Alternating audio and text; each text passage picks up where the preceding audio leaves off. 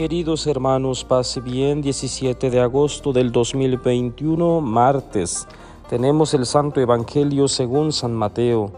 En aquel tiempo Jesús dijo a sus discípulos, Yo les aseguro que un rico difícilmente entrará en el reino de los cielos. Se lo repito, es más fácil que un camello pase por el ojo de una aguja que un rico entre en el reino de los cielos.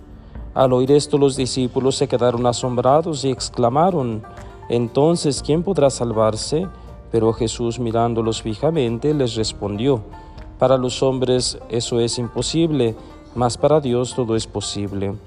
Entonces Pedro tomando la palabra le dijo a Jesús, Señor, nosotros lo hemos dejado todo y te hemos seguido. ¿Quién nos va a tocar?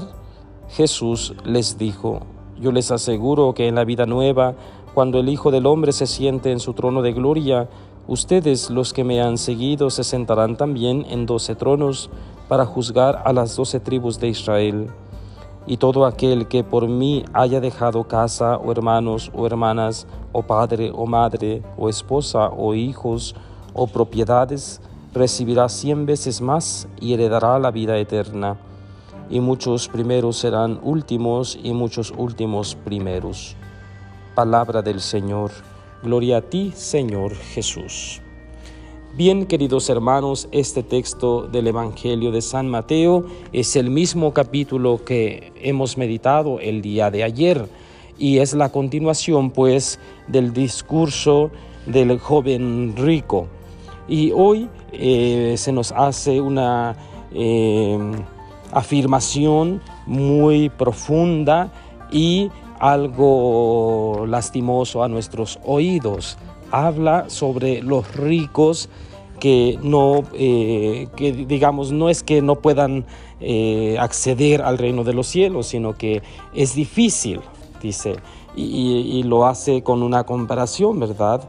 Es más fácil que un camello pase por el ojo de una aguja, que, parece un poco este, chistoso, ¿verdad? Eh, que Jesús hable de ese modo pero para decir que los ricos tienen muy pocas posibilidades para em, entrar en el reino de los cielos. Eh, ¿Y cómo debemos tomar esto? ¿Cómo debemos asumir esta situación? Porque es evidente que conocemos a muchas personas con un buen nivel económico o un excelente nivel económico. Eh, ¿Y cómo podemos hablarles de Dios a ellos? No podemos eh, ciertamente hablar de este texto así literalmente, ¿verdad? Jesús eh, tiene una intención más profunda. Decía ah, el día de ayer, no se trata de los bienes materiales. Lo que nos hace ricos no son las cosas materiales, sino otros aspectos. Por supuesto que cuentan los bienes materiales y cuando estos bienes materiales, decía el día de ayer, nos esclavizan, eh, nos dejan, este, eh, no, ya no actuamos con libertad, pues entonces ya nos están haciendo daño, ya nos están esclavizando, ya nos está restando libertad. Entonces, em, los discípulos, obvio, quedaron asombrados, se asustaron, dice entonces pues nadie puede salvarse. Esto es muy difícil. La propuesta que nos estás haciendo es muy complicada. Entonces le dice Jesús, no, no se preocupen. Dice, esto es imposible para ustedes, para los hombres, pero para Dios no. Entonces eh, viene una eh, correspondencia muy interesante. Eh, Pedro quiere asegurarse qué va a suceder con ellos, si ellos sí han dejado todo. Dice, lo hemos dejado todo y te hemos seguido. Entonces, ¿qué hay para nosotros? Un poco la actitud de todo ser humano, de si te doy, ¿qué me vas a dar? ¿Sí? ¿Qué voy a recibir yo a cambio? Entonces, eh, una eh, situación algo complicada en el ser humano porque eh, está de fondo el interés que hay en el corazón, ¿verdad? yo te voy a dar, pero tú me tienes que dar mucho más. A veces nuestra oración eh, se reduce a eso. Hablamos con Dios, le pedimos, le ofrecemos, pero porque queremos recibir a cambio. Y cuando Dios no nos concede lo que le pedimos, entonces nos emberrinchamos. Es una situación netamente humana. ¿Sí? Entonces, pero a base de esta pregunta, a raíz de esta pregunta, Jesús responde algo magnífico, maravilloso. Dice, ustedes van a estar a mi lado y van a juzgar ¿sí? a las doce tribus de Israel, se van a sentar en un trono. ¿sí? E, esta es la promesa. Pero no solo eso, todo aquel, ¿sí? no solo a ustedes, todo aquel que haya dejado casa, padre, madre, es decir, todas sus propiedades, todo lo que tenía, por mí, dice, va a recibir la vida eterna, va a heredar la vida eterna y va a recibir cien veces más eso que han dejado. Una gran promesa tenemos al final del texto que hemos escuchado.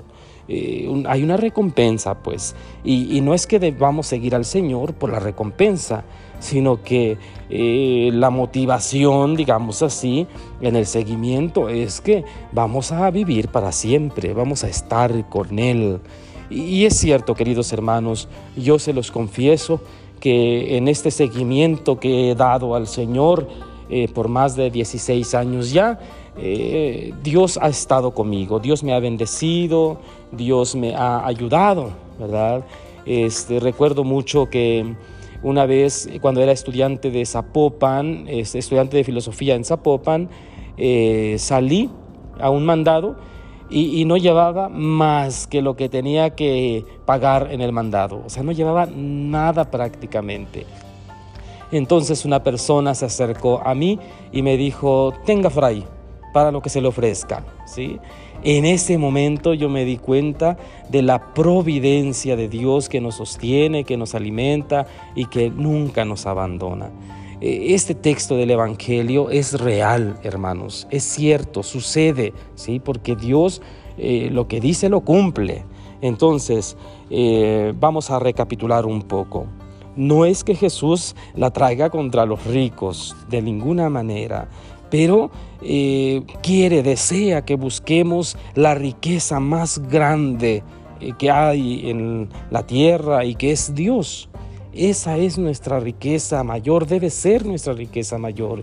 Y por esa riqueza debemos apostar todos, todo lo que tengamos. En otro texto del Evangelio, ¿verdad? Eh, se nos invitará a vender todo lo que tenemos para buscar ese tesoro, para obtener ese tesoro. Bien, es maravilloso pues el texto que se nos ofrece el día de hoy de la modo de reflexión y que nosotros pues logremos eh, donarnos eh, totalmente al Señor y que la bendición de Dios Todopoderoso, Padre, Hijo y Espíritu Santo descienda sobre ustedes y permanezca para siempre. Feliz martes.